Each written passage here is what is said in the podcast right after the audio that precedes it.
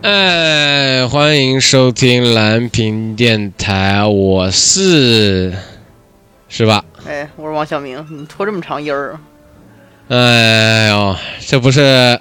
疲乏了吗？最近，哎，不像不像王老师，哎，不像王老师，最近是夜夜笙歌啊，非常的美好，非常的美满。你怎么就知道夜夜笙歌非常美满了？哎呦，这过小日子过的，那是不是非常的舒服？就是有一天我在我们那个那什么，就是我们一周年啊，也是也是也是别人提醒说，呃是谁啊？是是三九同学提醒啊，说说哎你们快一周年了。我说啊我们快一周年了。我说那行吧，那我就跟跟王老师就是聚一聚啊，吃了个羊蝎子，吃了个吃了个火锅啊，感觉，然后两个人哎在在分析分析哎这一年哎。各种坎坎坷坷啊，各种就是起起伏伏啊，我们，然后还有乱七八糟巴拉巴拉巴拉巴拉，还有一堆，然后我们在吃完饭，哎，两个人，他到到他家里啊，观摩了一下，观摩了一下这个这个王老师的精致生活啊，非常的非常的好啊，然后然后就没有，然后就开始开始两个人互相分析，哎，之后我们这个节目要怎么样？哎，还是一个让人嗯。彻夜难眠的一个一夜啊！你这个后半部分什么什么什么什么探究这个这个这个未来怎么走，这个我没怎么想到。你前半段怎么显得过于客气，显得有点阴阳了？哎呀！哎哎，你这个人就是我这个真情实感在这这边放在。我对我对那顿饭和之后关于这个电台乱七八糟的，我没什么印象。我就记得到最后借着酒劲儿，你开始分析我童年阴影，到最后把我童年阴影都套出来了。回想起来之后，就报纸能在床上打滚儿。操，当时说的什么玩意儿，乱七八糟的。哎呦嗨，可惜了，可惜了，可惜了。哎，行行行行行，哎。闲聊就到这儿哎，也是关于我们这个一周年啊，也是一周年了啊。我们也是唯一这个非常长期的两个节目，就是第一是，也是第一个火的，就是我们这个二次二次元没了啊，这个节目，呃，这个非常非常好，非常好，喜欢这个节目啊。我们第一期第一期第一期火的那一期也是聊的是什么来着？聊的是聊的是鬼灭火的那一期吧？还是还是聊哦聊第一期是聊那个民工漫对吧？那你你你是台长，你知道什么火没火？我都不知道啊。哦，对，火民工漫那一期火了，民工漫那期火了之后，然后我们这期也想聊一个这个民工漫啊。我们也也不能说是民工漫吧，我觉得也是算是，算是就是说，呃 K 啊，这个王道系的中间是比较比较有名的一个一个一个这个作品啊。我看了标题，大家也应该知道，就是哎，钢之炼金术师。那么这个闲话不多说啊，我们赶紧有请一下这个王老师。王晓明老师给我们大家带来这个，先先别捧了，今天这从一开始就一直在捧，弄得快尴尬了。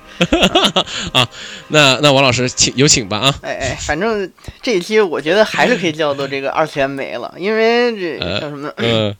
有道是这个读万卷书不如行万里路，行万里路不如阅人无数。可惜一片真心错付，曾经的感动转眼倾覆。热爱和支持不过是账面数目，偏见和敌意溢出屏幕。信仰成为作品里的玩物，偏偏是你走上了歧途。那些感动如今更残酷，只有遗憾，只有心痛。到头来还是靠自己摆正态度，别再让我们被歪曲表述。砸烂招牌不做东亚病夫，看我们是否最后还在他内心深处，还是说他届时新作发布又出缘故？哎。哦哟，你这期压的这个很很稳啊！哎，不错不错不错不错，相当好相当好。哎，喜欢啊！那不要再尬捧了，真的很尴尬的。啊，是吗？啊，我我就没有尬捧啊，我这是这个由内向外的啊，不是？嗯，对，就是有感而发啊。那么赶紧介绍一下这个《钢之炼金术师》的这个呃这个呃荒川老师，荒川侯，也就是我们简称这个叫牛乙。这个荒川弘呢，是一九七三年五月八日出生于日本北海道，是一个日本漫画家，代表作有这个《钢之炼金术师》啊，《银之石》。在二零一三年七月九日，别册的这个《少年 Magazine》里面推出了这个，呃，荒川弘绘画的这个，呃，亚。尔斯兰战记啊，也是，也就是也被也出了这个 TV 的 TV 版的，也是动画版的，就是说银之石也出了动画版，也就是说，荒川老师自己是一个算是比较啊，比较真的是，也是一个非常非常有成就的一个一个在日本的一个漫画家吧，也他他出道的作品基本上也都被动画化了，说明也是非常强的啊。这个荒川荒川家在以前呢，在经营这个北海道，也在这个也种地，让荒川对这个奶牛有着极大的喜爱，所以签名的时候用奶牛，然后我们所以我们就叫他就简称叫他牛一样。那么为什么我们这期想聊这个牛一老师呢？啊，因为之前出现了一个这个比较。比较敏感的一个事情啊，这敏感的事情就是牛姨，就是哎什么来着？是牛姨以前的作品啊，还是对他以前作品最近应该是这几个月吧，发了一个重制版。前两天我还在小田迪上小田迪线上边看到他那广告啊。那那是那是怎么着？他他说了一个，就是我记得是他说了我们这个国家，你你这个上面的人就是一个名字开玩笑，然后导致这个事情发生，就是吧？他直接在这个这个他那个雷电雷电十八号这个作品的这个重制版当中，当然他他很多年前就有，只不过这个作品没有特别火，所以就大家都很多人不知道。然后呢，就整了个烂活，然后呢用了这个一个人物，然后使用的是我们国家这个。初代领导人的这个名字，然后呢，这个那个角色呢是一个这个僵尸啊，然后在这个很快就被击败，击败的时候呢还高喊着这个我们国家曾经的一个这个政治运动的这个名字，反正就是，呃，然后呢就是这这件事引起了反感，被爆出来之后呢，然后就就他在接受采访中又又表达了一个回应，然后说说这个我知道说这个我的作品在这个。在在在那个国家啊，这个是原话啊，那个国家引起了这个很大的这个这个争议。然后我画的时候呢，因为我知道那个国家有很多的盗版漫画，所以呢，我这个就画了一个对面不敢出版的东西啊，然后就自以为自己很幽默啊，整了这么一个烂活啊，惹恼了很多观众啊，这就是简单的一个事态事态的发展。啊，这不是跟某进击老师也是差不多，这个也是小小的阴阳啊。我觉得这个就是自我优越，这种这种让我觉得就这嗯比妙。但是嗯，唉，就说你好不容易就积攒的，你要不然跟那个就是就是大的火影啊，或者是死神啊那些，就是大家说话都是客客气气的，你搞的就是因为黄长红他他自己那个也也在出节目。就是偶尔也愿意上这个，就是班闺蜜，就是这些番番组的这些，呃，电视节目，就也也我看过几期，也他也是就说，也是想做一些笑料什么东西，但有些的时候有些尺度啊，什么东西，我觉得玩笑是开的，需要有一个适度性啊，我觉得他可能就是我觉得这这方面，我觉得。嗯，有待提高吧。反正我觉得这件事儿一开始我看他那个原作漫画被被说说有问题的时候，我其实内心觉得啊，你这个东西，呃，这个这个往后可以详谈。但我觉得啊，这个事儿你触碰了禁区，但是触碰了禁区这件事儿。在在日搁在日本人身上，或者说搁在一个不是我们国家的这个群众身上，可以，我不能说可以理解吧，但是我觉得我没我没必要就是上纲上线的去指责你，或者说是去反对你，我心里不痛快就完了。这个事儿只能算是侵犯了我们这个中国观众的感情。但是他表达这个回应之后，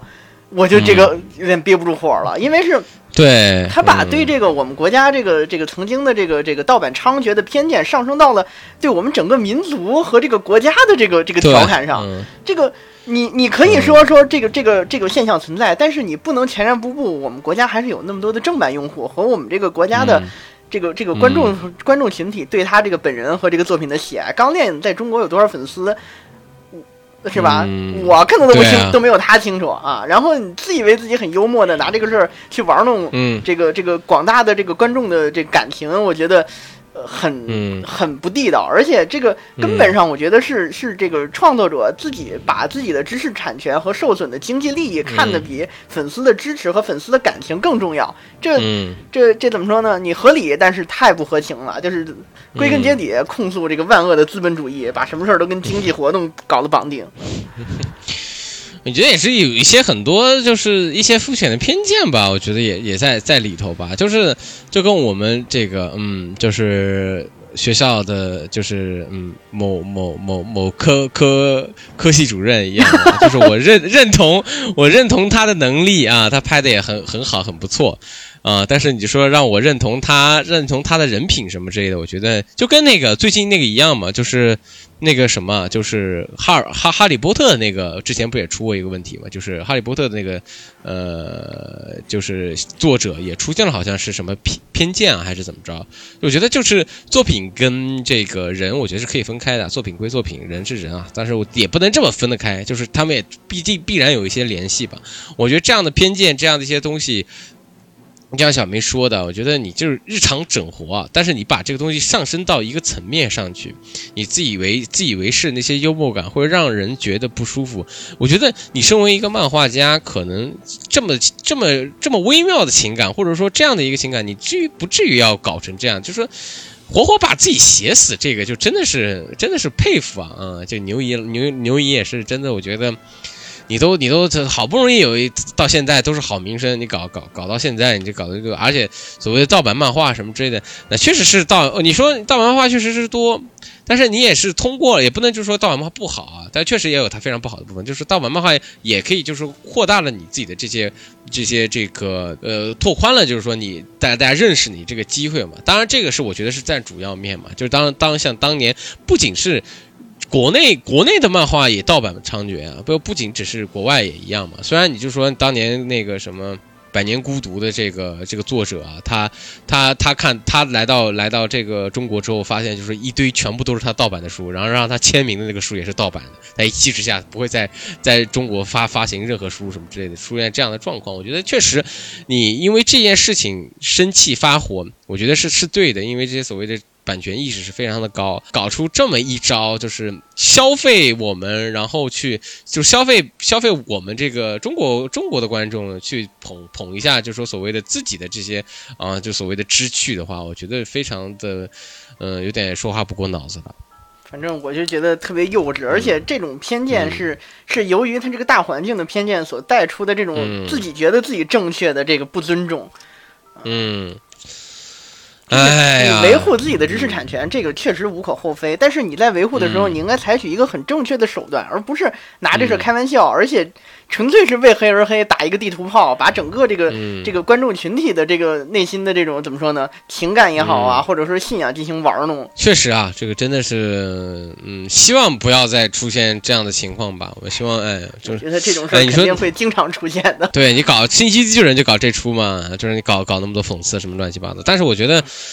哎呦，就是你这一个，嗯，你说到讽刺这点，我就在我我其实我一开始我就思考这个事儿，这个事儿能不能说，能不能拿这事儿开玩笑呢？嗯，切入到问题的根本来谈这个事情，或者说带带有一些理性的思考，而不是简简单单的就借用名词，就是就是就是不懂事。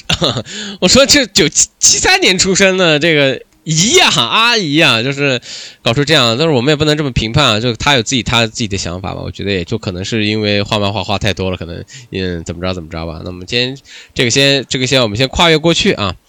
如果对这个这个事情有想法或者怎么样的，欢迎在留言里面给大家留言啊。就是另外，我们再谈谈啊，就是说我们先就说这个，我跟小明聊了，就是说我们其实也没有怎么看过，就是也我看的比较多啊。就比如说那个，虽然刚刚名字没有念，就是这个亚尔斯兰战记啊，跟这个钢之炼金术师也是我有追，就是钢之炼金术师我也是老早之前啊，他这个老早的一版我就已经在看了，就可能是我在在小学的时候就在在看了，还是还是怎么着，那个时候就。就就有在看，然后那个时候是那个时候还是卖的是，虽然也是不不好意思啊，卖的是盗版 DVD，然后 DVD 上面，然后也就到了那那只那只狗那集就结束了，也是给我留下了相当大的童年阴影啊，把我也就看傻了。然后到了到了中中间阶段亚尔亚尔斯兰战记的时候看的时候，我觉得嗯，就有一点，就有点可能那个时候那个时候对于这些所谓的打架什么的之类，我觉得还还比较有意思。到个亚尔斯呃那个呃亚。亚尔斯兰战记的时候，让我觉得就是非常的，嗯，呃，已经有点平庸化了吧，或让我觉得就是有点换汤换换汤不换药那种感觉。但是至于至于这个，呃，这个斯兰战记呢，啊，这个亚尔斯兰战记呢，我们就暂且不提。我们这一期主要聊的就是这个钢之炼金术师。那么《钢筋术师》说是分早版的这个 TV 版跟 FA 版啊，就是说这个，那么所谓的这个，我不知道这个小明啊，这个你看过的是哪一版的，或者你是两版都看了？我两版都看了，都因为我是看了新番之后才会去补旧番，然后我当时看了一个骨头社另外一个作品叫《王聂之扎姆德》，好像这个名字。嗯，如果错的，欢迎大家指正。然后呢，被这个朋友安利，然后说说，哎，骨头社曾经做了一个漫画改编作品，特别牛逼。然后他说，这个讲的是这个这个一个炼金术的国家，然后两个兄弟这个想找想找他们逝去的妈妈。然后就人体炼成，结果失去身体，然后踏上旅程。我说，哇，这个设定怎么这么牛逼？有这种这个核心的缺点，在他这个简短介绍当中，就我就已经 get 到，就是伦理和科学这种讨论。我说，哇，那这个我得去看看。然后就当时，呃，应该是零九版 FA 和这个零三版都有，但是呢，我我也不知道，我就直接去看零三版。然后看完之后呢，对，就是就是比较是这种情绪渲染和这个细节刻画比较多，然后风格呢。有点比较这个阴郁黑暗的那种，然后呢，当时可能是因为零三版的时候，它这个剧情没漫画剧情没讲完，所以就就有很多原创剧情。然后我看完之后，我说，哎，挺牛逼的。然后跟他聊，发现好多地方对不上。然后他说，你看的是多少集的呀？我说多少多少集？他说你看的六十四集的。然后我才去看了这个 FA，然后上课也看，下课也看，三天看完。啊，这还是。我反正抛开现在的这个感情不谈，而且我也不建议说把这个作者个人行为上升到他的其他作品啊。我觉得《钢炼》还是一部相对比较这个优秀的作品的啊。嗯。就是我我这个之前在跟小明聊的时候，我觉得就是说，之前好像是在聊《民工漫》那期也是聊到《钢炼》了，就是说，嗯，他是应该是在那个最早的那些就是长篇漫画，现在长篇漫画长就长期连载漫画里面算是，嗯，算是完结最早的了，就是可能。就是十年，十年就结束了。刚刚练啊，就算就算，我觉得比较是零一年开始连载的啊，一零年就结束了。我觉得也是比较比较比较短了。就是其实其实按道理也没有那么多那么多卷啊。但是怎么说呢？呃，就像小明说的，它确实是一部不错的作品。就是在在人物刻画，或者说在，我觉得就是说那个年代一从一零年那个那个叫那那那个时段的漫画，我觉得就是有很多特别特别像。就比如说，就是王道系，就是特别特别古典的王道系漫画，就现在有点邪点了。但是我觉得现在古特别古典的是这种，就是两个少年去寻找所谓的一个什么东西，然后在这个。东西之后，然后让让他成，就是在翻开一个一个一个阴谋之后，就是拯救什么什么样的东西，然后在拯救的这个过程中，顺便拯救了自己，然后在里面中间又放下了很多这些所谓的纠结啊，所谓的这些所谓的混沌的东西啊，然后慢慢的理清开来，然后到最后呢，就是要再再抒发一堆这些情感，就是哥哥哥与弟弟之间的羁绊啊，然后。就是就跟佐助一样的，或者说你跟那个海贼王一样也一样，就是个或者说你跟那个就是一大堆也都一样，就是所谓描写的，就是说，呃，在在少数的这些主角中，就少数的这些登场人物中有非常强大的羁绊，怎么样怎么样，像由这些羁绊的情绪刻画来这个扩充整个故事的这个氛围或者怎么样，我觉得这是零几年的这个主要的一些王道作品啊，嗯，但是就说你说他是不是？非常牛逼啊！我觉得，嗯，倒也还好啊。但是就是说，为什么好呢？就是我跟小明聊的，就是说完整，就是你看，就是我是我看的时候是我是一点一点看的，我不像这小明一样的补的是三天补完，我是一点点看的。到我到感觉的时候，就是说，嗯，他一集一集的这个感觉不会让我觉得情绪进程非常的快。我不知道你看，就是你是连续看下来的时候，你感觉是怎么样？你是觉得还是有情感代入的？嗯，咱们先说总体上来看啊，你刚才提到说它有这个古典少年漫中这个情节出发点，然后我是觉得就是古典少年漫有一个特性，就是它一般来说故事其实猎奇元素和这种情节反转一般都不是特别多啊，带一点儿，但是不像现在似的，就突然就就就会有这个。角色退场啊，或者突然有这个人物性格的反转，而是基本上有一个，因为他他一很早以前日本就有这种获奖之后，然后改成长篇的这种这种情况出现嘛，所以他一般情节的出发点都很猎奇，很有新意啊。然后呢，随着这种少年主人公的出场，然后他和其他人物之间的互动和羁绊，然后进行一场冒险啊。这反正在这次事件之前吧，不管多挑剔的观众对这个《钢炼》都是有一个很高的评价的，然后几乎没有差评。然后对我而言也是，这是一部很中规中中矩的，然后挑不出什么毛病的很优秀的作品。然后像你提到的它的这个剧情的发展来说，我看的时候我有一个很深刻的，不是很很明显的印象，就是当时已经我已经开始看看番剧了嘛。我看番剧的时候就发现，番剧也好，还有这些这个。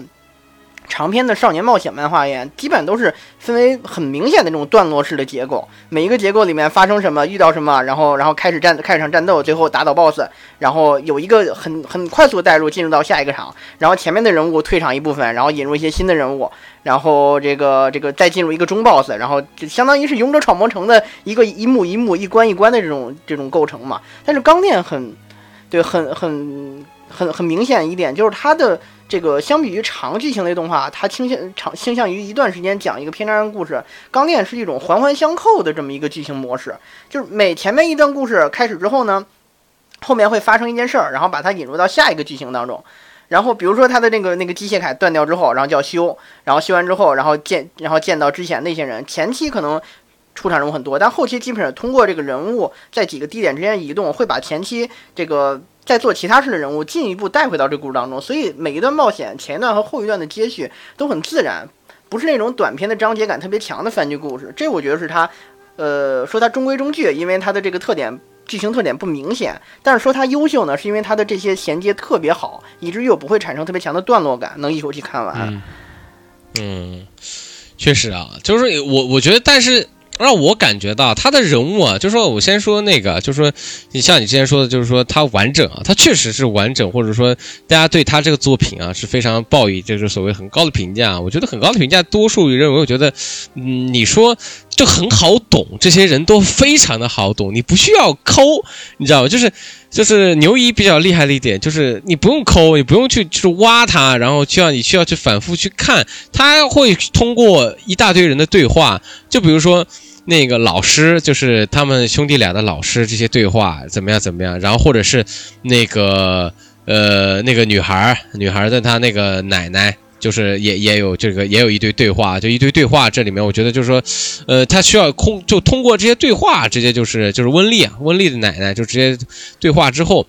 就直接就把很多需要你需要去大篇幅的去形容的那些章节全部快速解决掉了，就告诉你这些不不不会按照按照日常的就给你给你像火影火影老师一样的就是转黑啊，我们就是来个回忆杀，然后来个来个三四十话的也没有那样的，就直接给你一笔带过了，就是人物。他其实，你想想看，十年的一个作品，他人物其实登场的其实没有那么那么多，就甚至我觉得就是像死神各个小队小队啊，像像像或者说海贼啊，乱七八糟一堆一堆一大堆人物出现，他反倒不是一个群戏啊，我觉得就是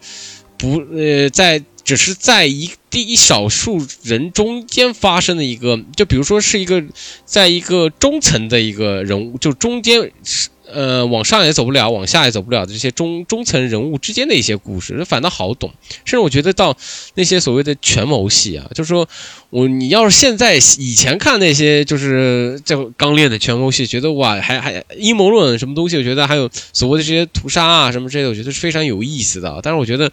但现在你再去回看的时候，你会觉得太好懂了，所有东西都是。就是就怕你不知道，你知道吗？就趁就怕你告诉你，就是所有东西都给你写的清清楚楚的，就是告诉这样。因为我觉得就这样让我觉得，呃，确实啊，他会收集那么多一个观众啊，这些人啊，这就是会有那么多粉丝，是一件非常就是非常非非常好的一件事。就是他好懂，好懂也好看，他可以随时的，就是说可以可以让你衔接的好，就像小明说的，衔接他可以衔接的好，他所有的东西都是他埋的暗线，就是。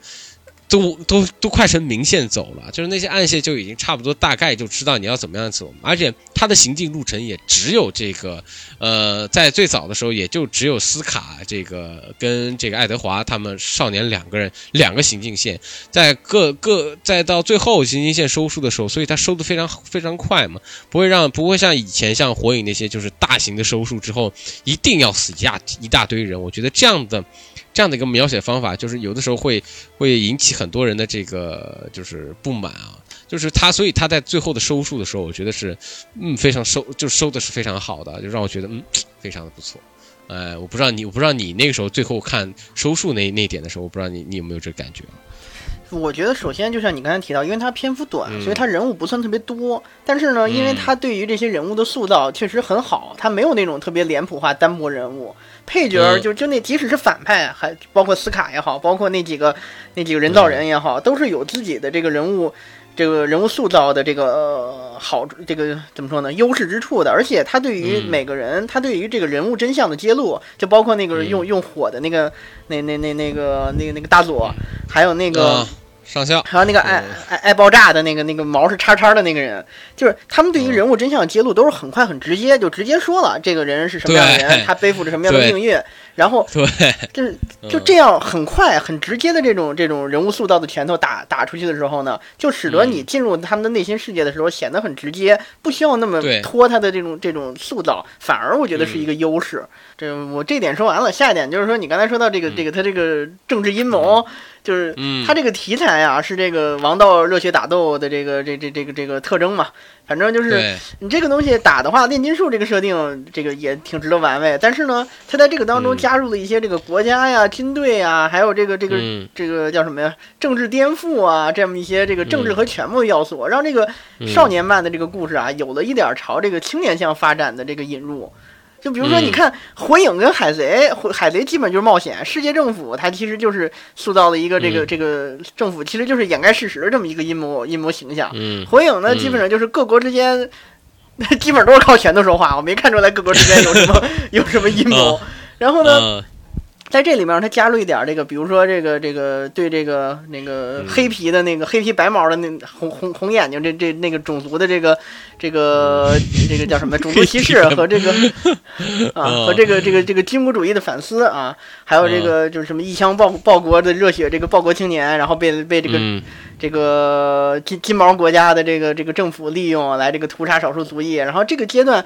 你现在不管怎么样吧，那个阶段确实，反正钢铁我也没看出有什么毛病，就确实展现出的比较明显这种反战倾向。然后这个这个军队控制国家这个现实反思呢，还有这个一定的深刻的反省，但是呢，他没有很深刻的去探索为什么会这样，还有这样的话该怎么解决，全部都用了一场更大的阴谋把这个掩盖下来了。就是有深度吗？有点儿，但是太流于形式了，也就那么点儿。就跟这个日本人或者说日本动漫吧，当然这个也还是我这个吹毛求疵啊。他喜欢把这种深刻的政治人性问题做成动画呀，或者说是娱乐产品，然后这这种东西来这个讨论。但是呢，娱乐产品它就不能讨论太深刻，因为太深刻就没人看，而且太复杂了。这是一把双刃剑，就是你弄，哎，大家看挺吸引人的，但是大家很难去深究，所以就导致很多日本，就包括我们认识的日本人也好，但谈论这些很深刻的就是。并非非黑即白的这种政治问题，或者说是这种权谋阴谋啊、阴谋论的问题的时候，他们总是很很自然的去思考啊，谁是好人，谁是坏人，谁谁做的不对，谁做的对，而去缺乏思考为什么要这样，这样做是吧？有什么利与弊，是不是螺旋上升的啊？嗯，那说完了没？啊，说完了，哎呀，好嘞，点到即止，再说。好嘞啊，呃，在就像你说的这个人物啊，我觉得，哎呦，这个人物其实就是你说的，就是说善，就是你说那种善恶分明啊，我觉得怎么说呢？真的非常的善恶分明，就是就除了斯卡以外，我觉得就是其他的基本上就就清一色你就知道是谁。就比如说那个，就就连总统我都觉得啊，你一看就知道不是什么好东西。就所有人都是觉得。就是太太清楚、太明白了你所要表达的所有的东西啊！当然，这个我觉得是一个，嗯，就是它毕竟是一个，就像刚刚小明说的，就是说他从一个从一个少年漫画走向一个青年漫画的一个走走脚。毕竟这人物也在长大嘛，就是就是我们看的人也在长大嘛，他需要一些比较比较更大的一些胃口在吊吊住，才能继续接下来看嘛。但是我觉得，就说所有的人物太过于讨巧啊，这个当然也是好事儿啊。就比如说这个温，就比如说这这这这三三个就是主角啊，就是说爱德华、啊那个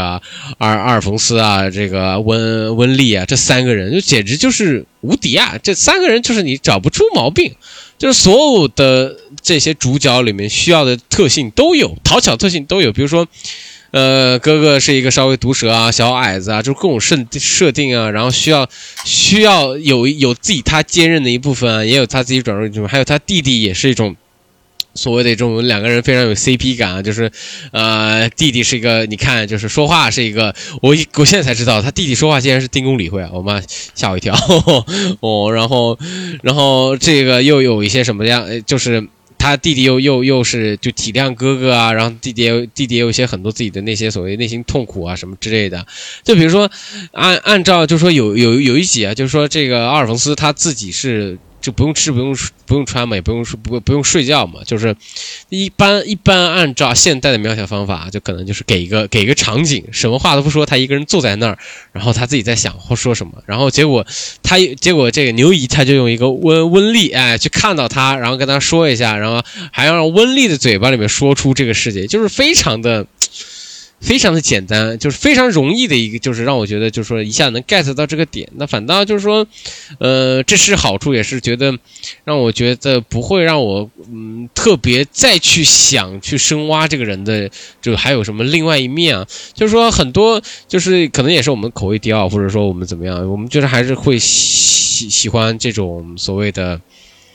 海冰山理论啊，就是说只露出一角，是吧？更更想要自己去探究这个人物真相和人物内心。当然，你就说说这个全部用台词去表现人物心理，就是很直接的那种直拳，我觉得它是有一定优势的。但是呢，就我就想到一个题外话，就是他那个最后的那个超机器展开要画一个人体炼成阵，然后需要几个人驻地嘛，就这个又现实又好理解，就是。夺取神位，然后最后最后被这个这个这个击败，然后在实现这个过程中呢，他需要用到这几个人，然后呢就导致反派经常在占有巨大优势的时候，突然来一句，哎，这人我们以后用得上，是吧？这能成为成为老大的这个帮手，或者说老大有用，然后然后留他一命，这就是一个。巨方便，巨俗套，但是你又挑不出什么，你挑得出毛病，但是你又没办法说什么的这么设定，明明能赢就来一句，哎，这我们以后用得着，然后就放水让主角留命，这真的，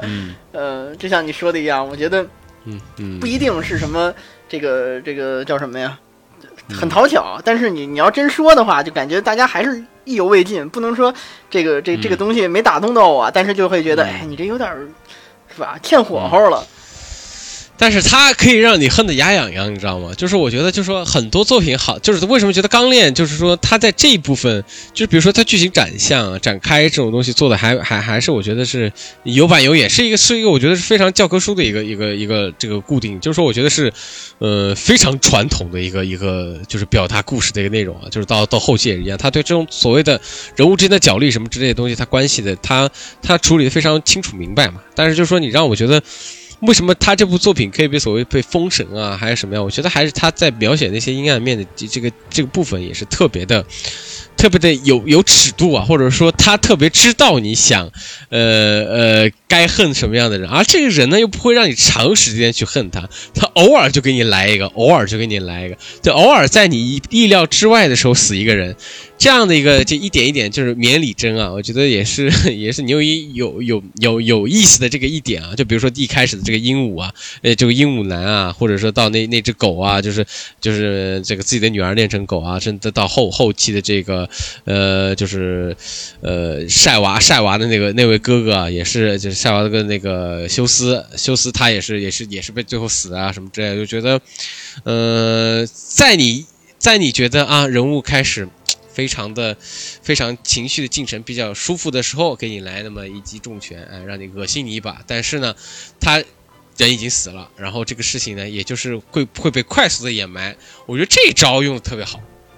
那反倒让我不会就是长时间去恨这个角色，就或者说让我觉得就是说，这过了下一关还有一个更恶心的一个人出现，就是你一直在代替，一直在代替，但是那个绵里针让你觉得刺刺的那种刺痛感啊，它一直还存在在你的心中啊。我觉得这一点就是也是牛姨比较不错的一点啊。嗯，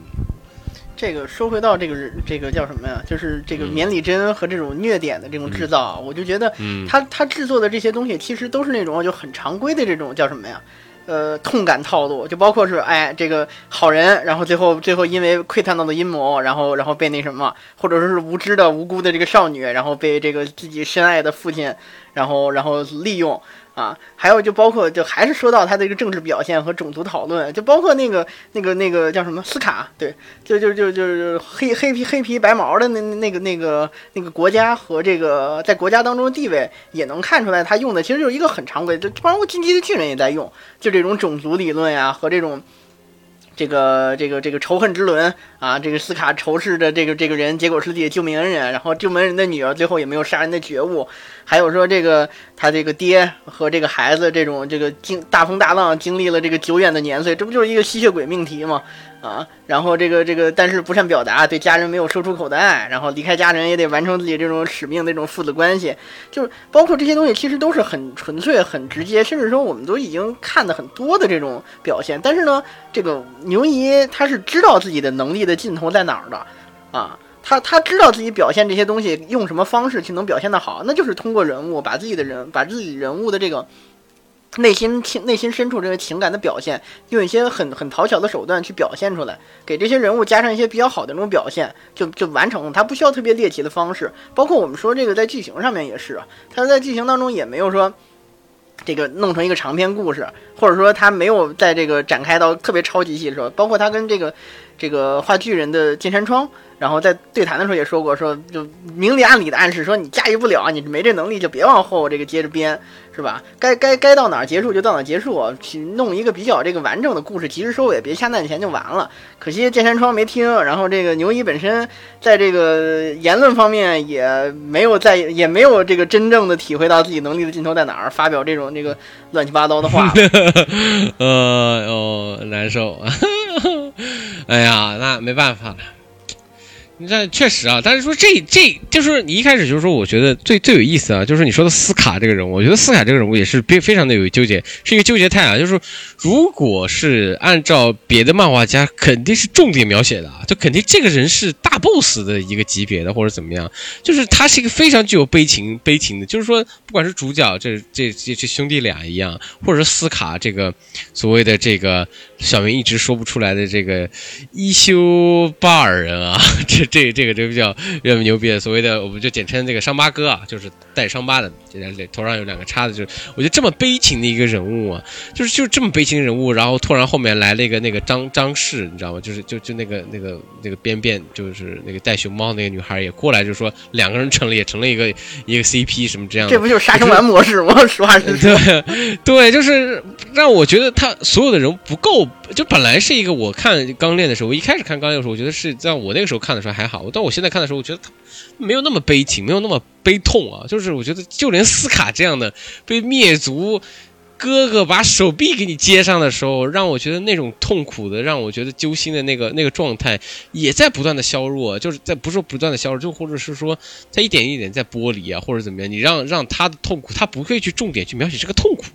啊，我觉得这一点确实啊，就确实像你说的，他就知道他自己能力在哪儿，他不会愿意就是搞那么多乱七八糟的刻画，因为刻画这个东西，人物刻画这个东西确实是按能力的，就是很多时候你需要年年一该的。然后他又是牛姨，又是一个喜爱喜爱用这种用用所谓的这个台词去讲述这个事事件的一个人啊，他可能我觉得他在很多画面上的这些这些所谓的隐喻之类的东西啊，我觉得可能。应该是处理的不会不会那么好，所以才才按这么走的。但是我觉得也也是舒服的，因为我觉得你按那么大，就比如说我们再拉回巨人啊，就是说这个我们这个主巨人的主角啊，这个这个这个这么也是一个悲情的一个人物，你说挖成这个样子，你说对这个人物的理解，他是一个复杂的一个东西，你反倒最后。你没办法理解，你知道吗？就是他太多的事情压在他这个巨人的这个主角身上，就是我觉得反倒是让我觉得，嗯，有点有点不好理解。反倒我觉得斯卡是一个理解比较容易，但是让他让我觉得呢，又是，又像就像就像你上次说梅高龙 Books 一样的，就是。哎，没有这个全全，对，就是没有那样。我觉得你就是让我觉得靠，他就得杀他，就就是得杀他，就是那种感觉，没有让我感觉感觉到那那那那种痛感，你知道吗？嗯，对你说到这个，我就想到这个牛姨在这个钢炼当中表达人心，就是没有值，就是值得大书特书的人想要走入人心的时候，他就做到了点到即止，也就导致。你《钢炼》是一部我觉得就是中规中矩的优秀作品，或者说是很优秀的作品，但是它没有很深刻到一定程度。就深刻的程度的话，它一定会挖掘的很深，然后让你产生很深邃的共鸣。而《钢炼》，你可以看到大家评论的时候也只会说他这个人物借鉴了历史上的什么什么事儿，借鉴了这个那个。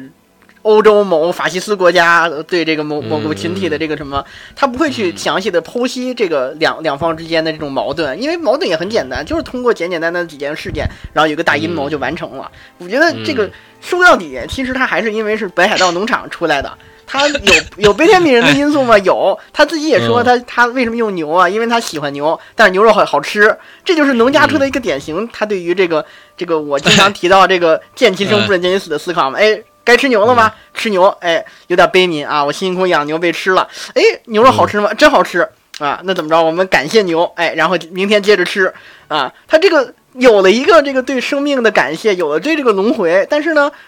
探究呢，感觉还是有点力犹未尽。说回来，这剑山窗其实就很很直接了。哎，人与人之间相互仇恨啊，但是我有苦衷，他有仇恨，他也有苦衷，怎么办？哎，不管了，把他们都踏平吧，是吧？这归根结底，一个是极端的这个这个最后最后最后撞南墙去了，另外一个是在这种循环当中，它没有产生一个螺旋上升了。嗯。就是普普通通的开始，普普通通的结束。我觉得这是一个，就是如果你按照日常，我觉得就是说，嗯，你偶尔去追追一集的时候，我觉得值绝对是值得推荐的。我觉得它里面塑造的这些所谓的世界观啊，所谓的，我不知道你你感觉啊，因为我感觉有一种就是，嗯，老早的中世纪也不算中世纪，就感觉是。刚刚刚刚蒸汽朋克、蒸蒸蒸汽时代那会儿的那种感觉，我不知道你是什么感觉啊？就包括刚才就说他这个这个这个对这个人性的这个循环嘛，就他包括他整个炼金术的这个设定是，他自己说这个玩意儿是科学，但是最后都都都又引入了神明的概念。不过他好在他及时就收尾了，他就说这个什么一即是全，全即是一嘛，在这个哥俩在这个荒岛上修行的时候就。就包括我刚才想到这个，想到这个吃牛这个事儿，也是因为他们在这个荒岛上修行，为了活下去得吃这个乱七八糟的东西嘛。啊，在这个这个食物链是世界规律啊，你任何生命啊，还有这个人类都是世界的一部分，你这个小小的个体又组成了世界啊。他他用了这种这种核心价值观去表达炼金术的这个或者说世界观的这个整个这个等价交换的原则嘛。就这个东西，它轻浮但是不肤浅。就是有一定道理，但是你要细究的话，其实是你很难就是真正成体系的去研究这个事儿的，包括。它世界观的这个这个设定也是，他没有这个在这个虚构炼金术背景下加很多这个这个这个乱七八糟的设定啊，比如什么查克拉呀、灵压呀、这个霸气啊这些设定，就是弄了一个很自洽的这个有一些现实感的世界，这个世界观设定，这些设定让这个战斗吧挺好看的，能一会儿造出个枪，一会儿造出个这个土流币什么的，但是呢，也没有让这个角色变得很超级英雄化，减轻了这个这个观众对这个这个世界这个异世界的这种排异反应，说哎这玩意儿不真实。是吧？就很像是就上一期我们聊这个这个《剑锋传奇》前期这个引入观众这个进入这个世界这些点就很讨巧。你要争论这个世界观，我觉得这世界观什么玩意儿啊？不是也不能这么说吧？但是你讨论不出这个世界观具体参照参照什么，就是一个杂糅的很平稀松平常的一个世界观。嗯，确实，嗯。但是我们再再聊聊，刚好你说到这个。这个打斗啊，就是我觉得打斗反倒不是让我。当然，有的人一直说钢炼打斗特别有意思啊，什么怎么着怎么着，就说就是钢斗呃不钢斗，我下说说错了。钢炼的这个这个打斗，第一它是符合等价交换嘛，所谓的炼金术嘛，这所谓炼金术也就是把所以打架的话，我觉得就是绿绿灯侠，就是就是想想什么出什么嘛，这个东西嘛，双手一拍要啥来啥，对对，要啥来啥，然后也不用一开始我觉得你知道吗？我觉得。就是古典法师，你肯定你得画阵啊，就是乱七八糟的阵才是最有意思的一个地方嘛。我觉得画阵这个东西就是就特别的有意思，但是结果搞得你爱德华双手一拍就是要什么有什么，我觉得这点让我觉得特别的没意思，就是这这点一开始让我觉得太太 bug 了，就让我觉得嗯。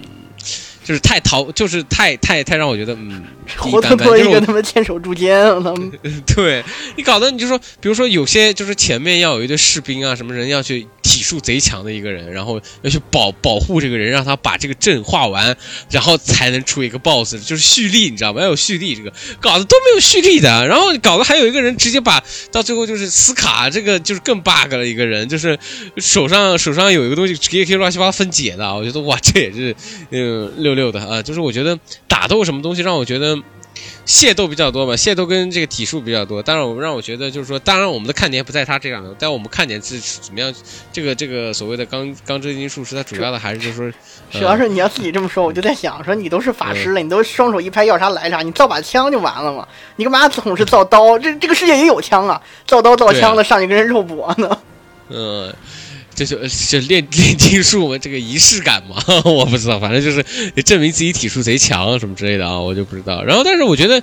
呃，你从设定上讲啊，就是说，你说阿尔阿尔冯斯啊，这个弟弟是一个盔盔甲啊，就是这种这种设定啊，还有这种把这种东西浮在上面啊，或者最后的什么真理之门啊，我觉得这样的一个一些设定啊，我觉得确实是非常有意思，就是按照。按照这种所谓的呃世界观的走法或者怎么走的，我觉得就是说，按照国家以很多人世界观是按照国家国家走嘛，但是就是说，呃，他的这个国家，我觉得反倒是嗯非常的清晰，就是说嗯就是还中间突然加了一个啊，也是嗯也是模仿我们我们我国的一个一个形象的一个，但是在里面是非常讨巧的一个一个一个也是一些人啊，我觉得你们刚练的时候都这么温和的讲，不知道他自己为什么会突然搞成这个样子？反正人都是会变的嘛，他这个世界观好在，我觉得他真的是一个各方面做都很很中规中矩，但是就结合起来就很优秀的一个作品。我觉得这就是我们一个普通的这个创作者不需要想太多，不需要有特别天才，但是你只要把各种细节做好，就能做完美的一个可以借鉴的作品。就像他的世界观展开，我们老说世界观该弄成什么样，如果说你没有特别新奇的想法，或者说没有那么。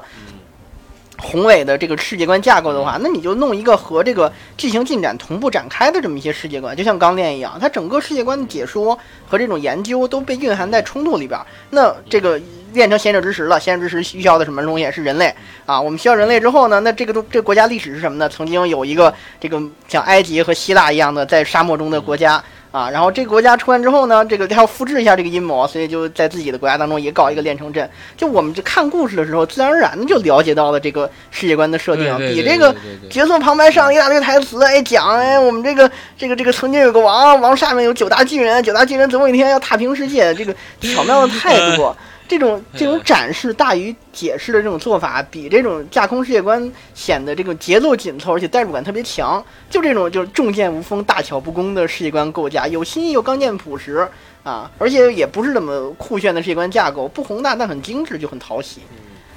对，就你你说的这个所谓的。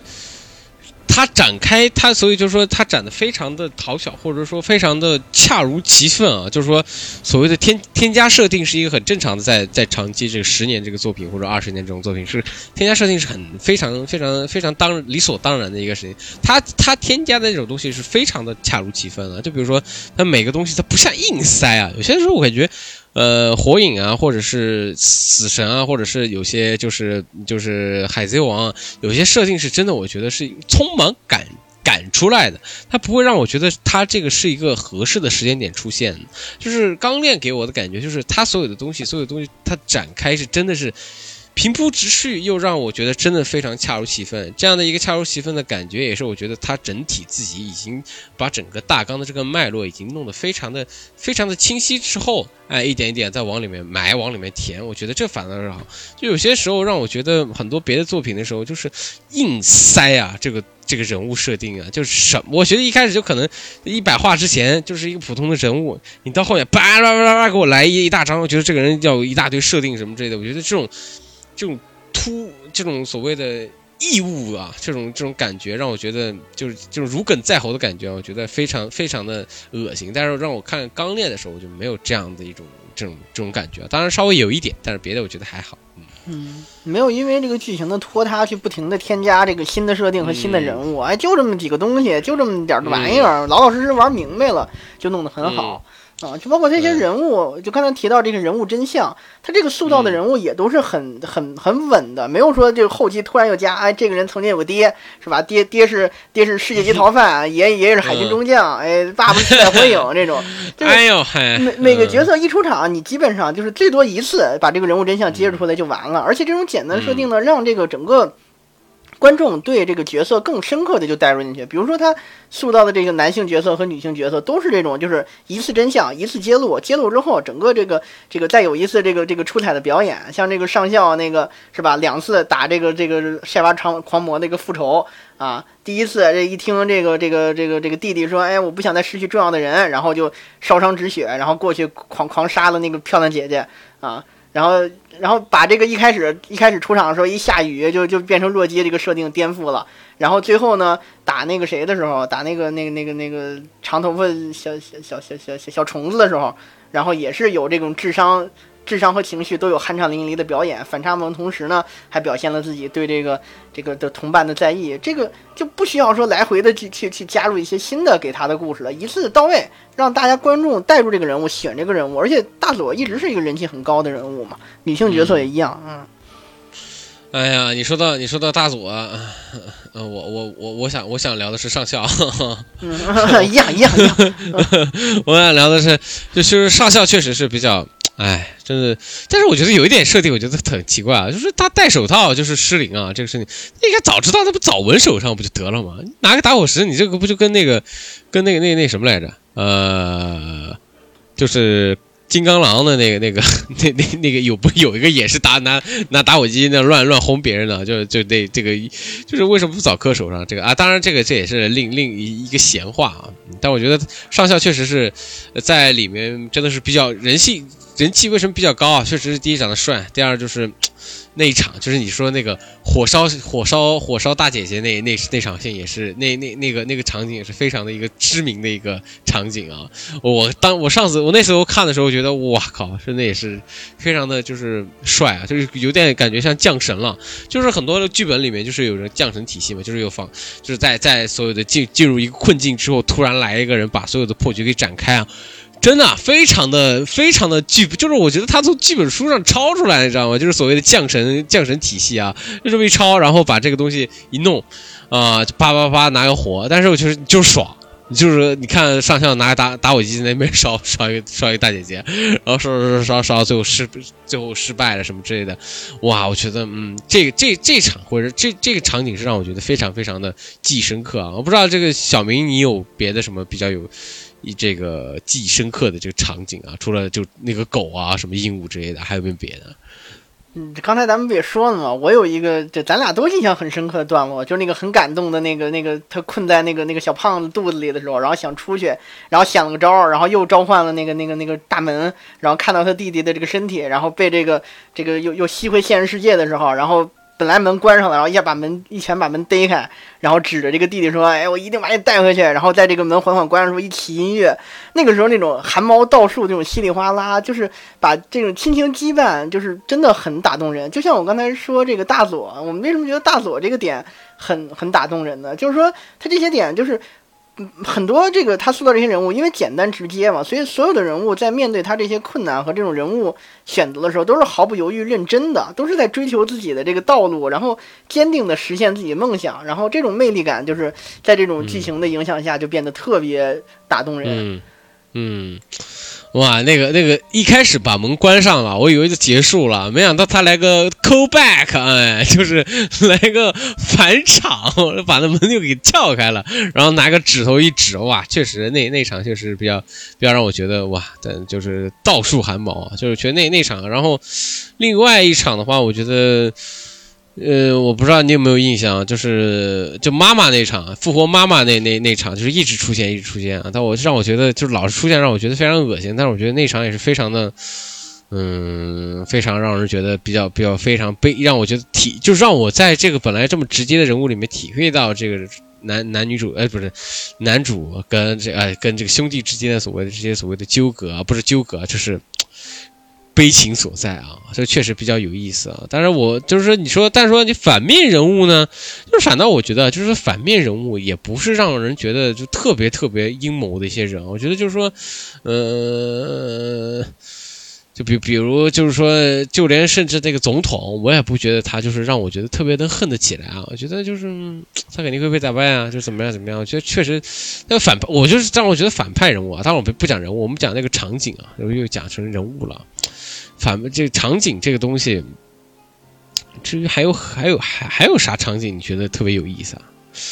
除了除了那个火烧火火烧大姐姐以外，火火烧大姐姐，你又把我架在火上烤。火烧的不是大姐，火烧的反派啊，不是因为她大烧大姐姐我才我才我才喜欢的啊。呃，这个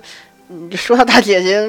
我比较印象深刻的还有就是她对于这些女性角色，比如她师傅。还有还有就是就是就是包括那个那个大佐的那个旁边那个那个金发金发姑娘啊，他们身上的这些就是就是包括大佐回忆当中，然后那个姑娘说说，哎，我我不想要再建立一个一个这个啊，对我想到了，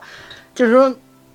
有有一个点，就是那个在地下室的时候，然后他们那个那那个那个那个变成小虫子那个那个黑黑黑长头发那个那个人人道人，不是会这个假装成别人的样子吗？然后他假装成这个这个上校的时候呢，然后这个让这个谁看见了，让这个他那个他那个他那个，咱们就说他女朋友吧，我忘他叫什么了啊？那女朋友看见了，然后就拿枪指着他，然后然后问，然后然后那个那个那个小虫子就说说，哎，我不是你，我不是那个什么，我不是你上校吗？然后那个那个呃，他那个女朋友就说说，哎，你平时不都叫我小甜甜的吗？然后那那个那个小虫子夸的一下说，我操，你们俩他妈原来是这种他妈的那种关系。然后这个那那女的就说：“嘿，我他妈骗你的。”然后就这种萌点的、轻松搞笑的元素，这种让这个带入吧，就让我在这种很紧张的仗当中能感受到一点笑料和包袱。就包括那个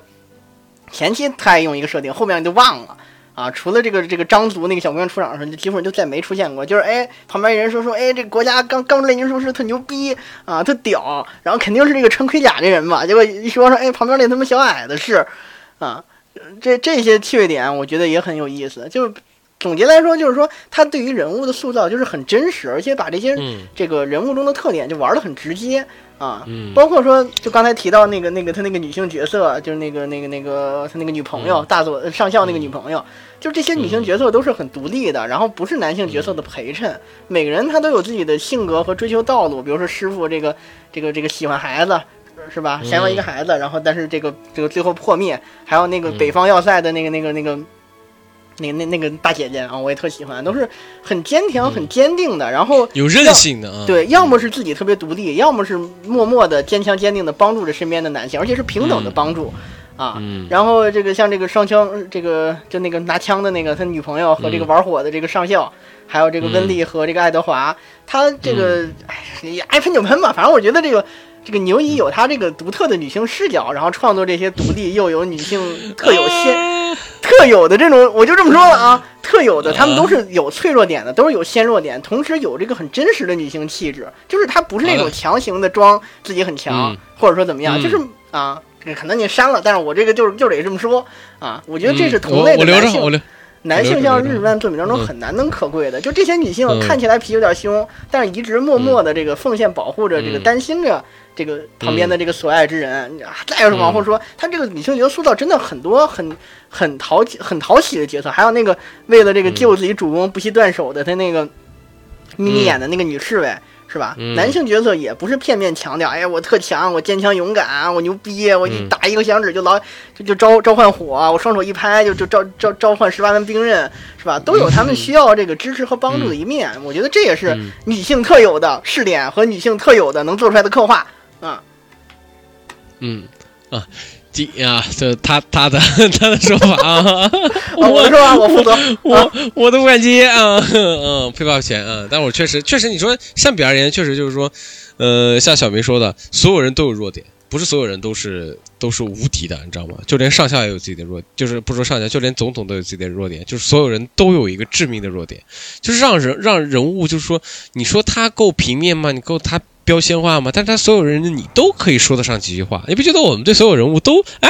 都好像都能还能说上几嘴，不像就是说火影那一大堆，就是你一大堆你说可能有的时候一一笔带过，但是他被。平均分等了，所有人物，所有人物都被平均分等，就是说你对所有人大概印象都这么多，啊，这样的觉得，我觉得就是非常的，呃，在在整个整个这个书写的这个语感上面，我觉得是非常不错的。那么讲到最后啊，就是我们之前就是说，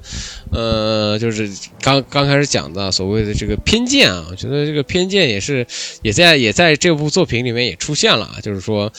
呃，就是让我觉得一开始，我觉得，嗯，可能国内的，就是就是所谓的国内看国内人看看这部作品的话，我觉得就是一脸茫然啊，我觉得有点像，熊猫什么这个又是扎辫子，又是眯眯眼，然后又拿什么就是又又像跳舞一样的这这所谓的这些格斗技呀什么之类，就是我觉得这种，嗯，你说是输出文化吗？你还是说怎么样？我觉得这一点让我觉得也很很微妙。看的时候我也就是有的时候一言难尽啊，我不知道你看的时候是什么感觉啊。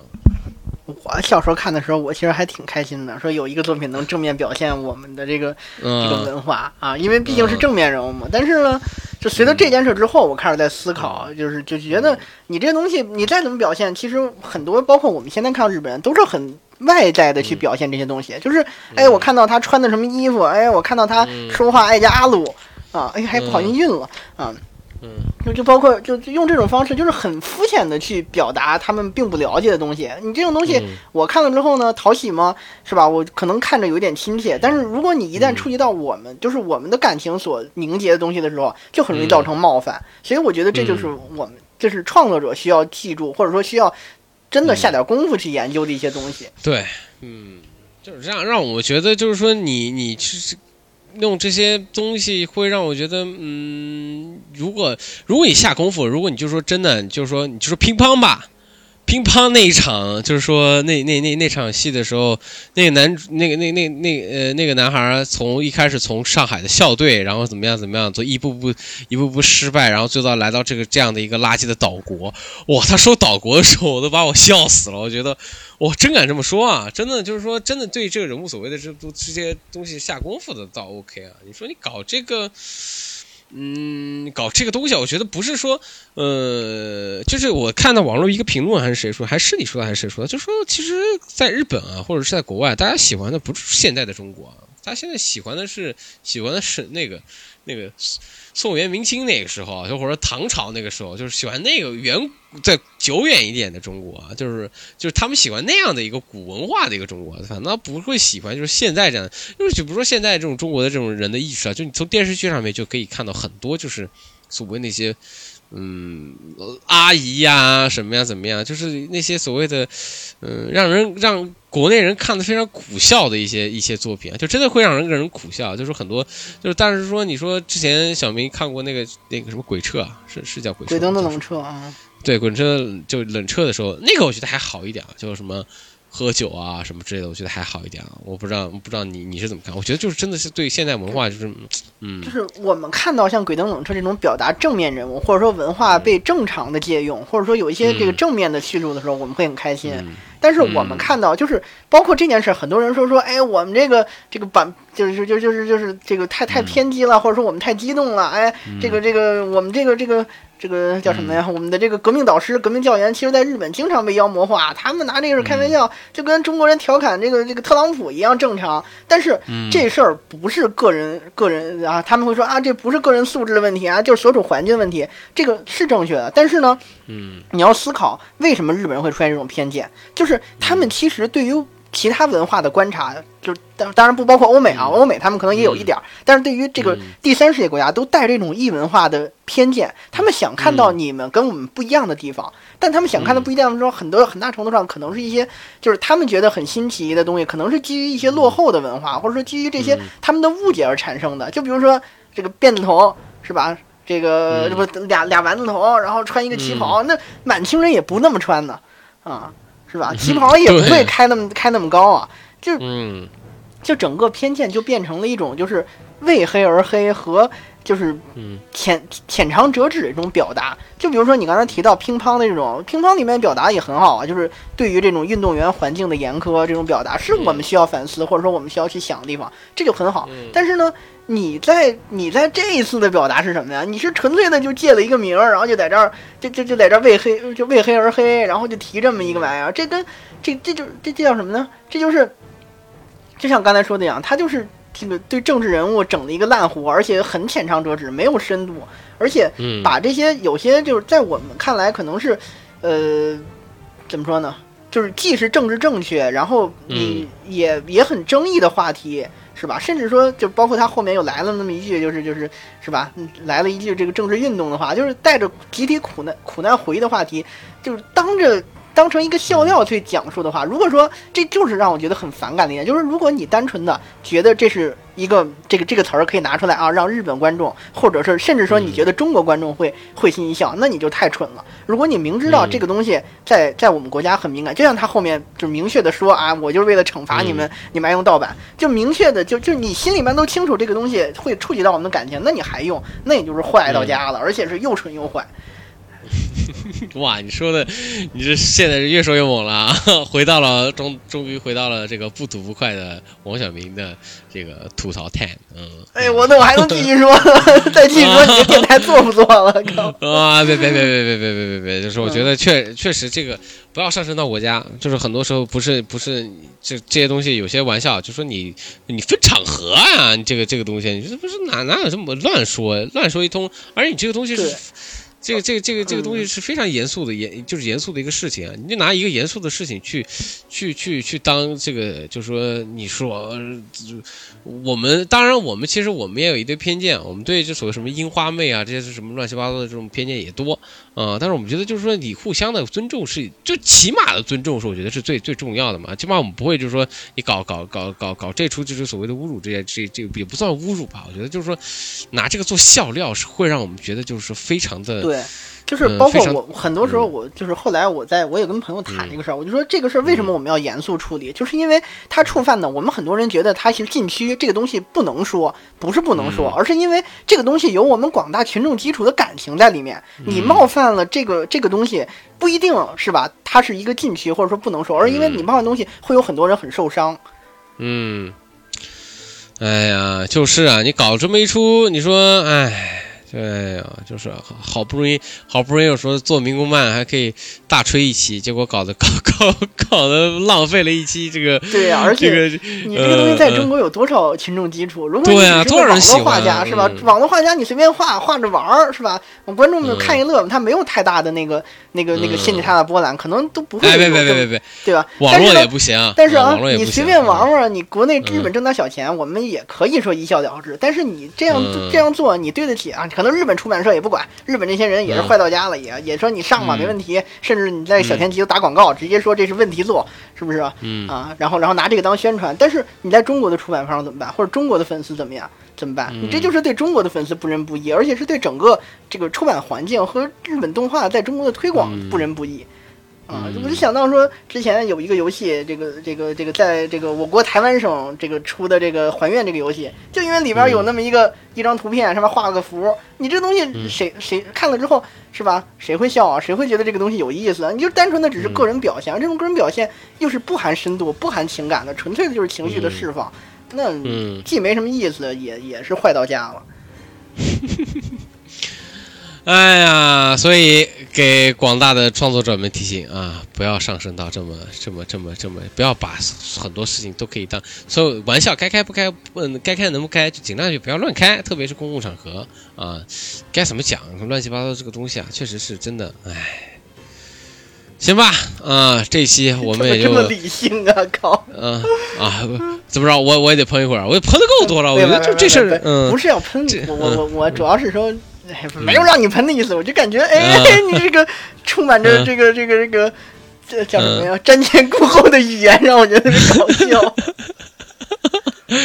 我这不是你狂疯狂读书，我在疯狂读书，这节目还做不做啊？这咱俩就咱俩疯狂骂一顿不得了吗？这不是还是咱们得有头有尾啊？这个事情啊，就说你在我你你得端回水，就是你疯狂那个，我也得得稍微端一会儿。虽然就是说端水也不好，但是这事儿我觉得。呃，不地道是不地道，哎，那你也没有办法，就是浪费了，就是浪费了，嗯，浪费了一个很好的。包括你也老是在说，就是我，因为我还一直在反思，这个跟那个《大话西游》之类的这个改编不是乱编，戏说不是胡说，有什么区别？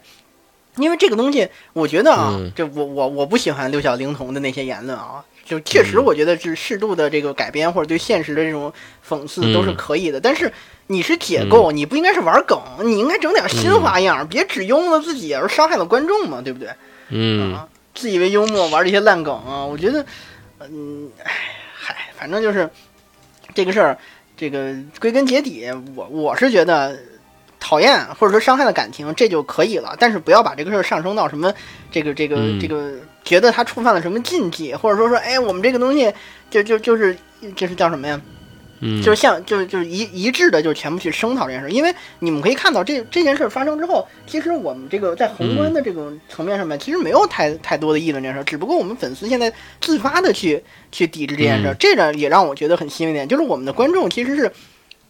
有感情的，也知道大概大是大非是什么东西的啊。嗯，就是而而且我还是觉得说这个东西他现在有的这么一个争议的东西，但是呢，他钢炼没没怎么说呢？不能说因为他自己有这些言行，我们就去就是讨厌他以前的以前那些作品，或者说是就是就是戴着有色眼镜去看其他作品，是吧？当然，如果说你因为他你不喜欢这个这个作者了，你不去支持钢炼，或者说不去看他的其他作品，也可以接受。但是我们不应该用这个东西去道德绑架一个喜欢钢炼的人，或者说是就这个这个去去去找一些这个我们查资料的时候看到有一些做做钢炼速读的下面说，哎，你把这删了吧？我觉得这就跟。是吧？反日就砸日本车，这这一个道理了。应该在这种东西，应该更应该清醒啊。嗯，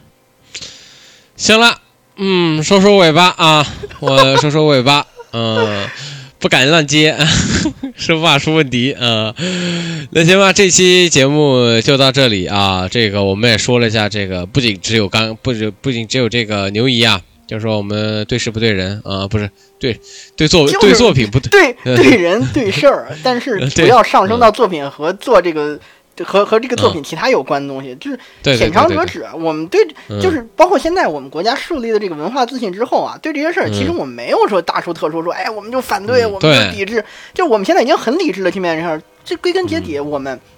面对这些刻板印象和雷区的时候，就应该是知道我们人心中成见是一座大山。我们现在就是愚公移山，在这片充满敌意和这个偏见的废土上边，我们重新输出我们的文化，做好自己最重要，而不是就是真的就是全撒声嘶力竭、撒泼打滚，让人家删删删删视频，或者说就是就是一味的抵制这种东西。现在就包括很大程度上，就包括我们自己对这个偏见，都是会觉得哎。这个上面会会封杀，会会会会会那什么？其实也不是了，他们会放手，让我们这些民间自己用问自己去解决这个问题，别是吧？弄得都是吧？叫什么呀？就大家狂狂，就是非要去弄成运动一样，没必要。嗯嗯，哎，走，嗯嗯嗯，你这个，你你说你说的很对。哎，好，哎，说的好，真棒啊！那么这期节目就到这里啊。那么如果有对，如果有跟小明同学有同样的这个共鸣感，或者说对小明同学这个有什么意见或者是看法，或者说有什么想法，或者对对这个作品有什么呃见解，或者说有什么东西的话，也欢迎在留言栏里面跟大家留言啊。如果如果我的这个语言没有被剪得清清大落的话，我有更多的话可以在评论区来骂。哦，我给你顶置啊，反正你自己也可以顶置啊，无所谓的啊。我们也欢迎在留言栏里面啊，跟大家踊跃的留言，怎么对这个看法，怎么样，怎么样，怎么样啊？好，那么这期节目啊，我们就到这里，哎，哎，say goodbye 吧，say goodbye 吧，哎呦，怕死了。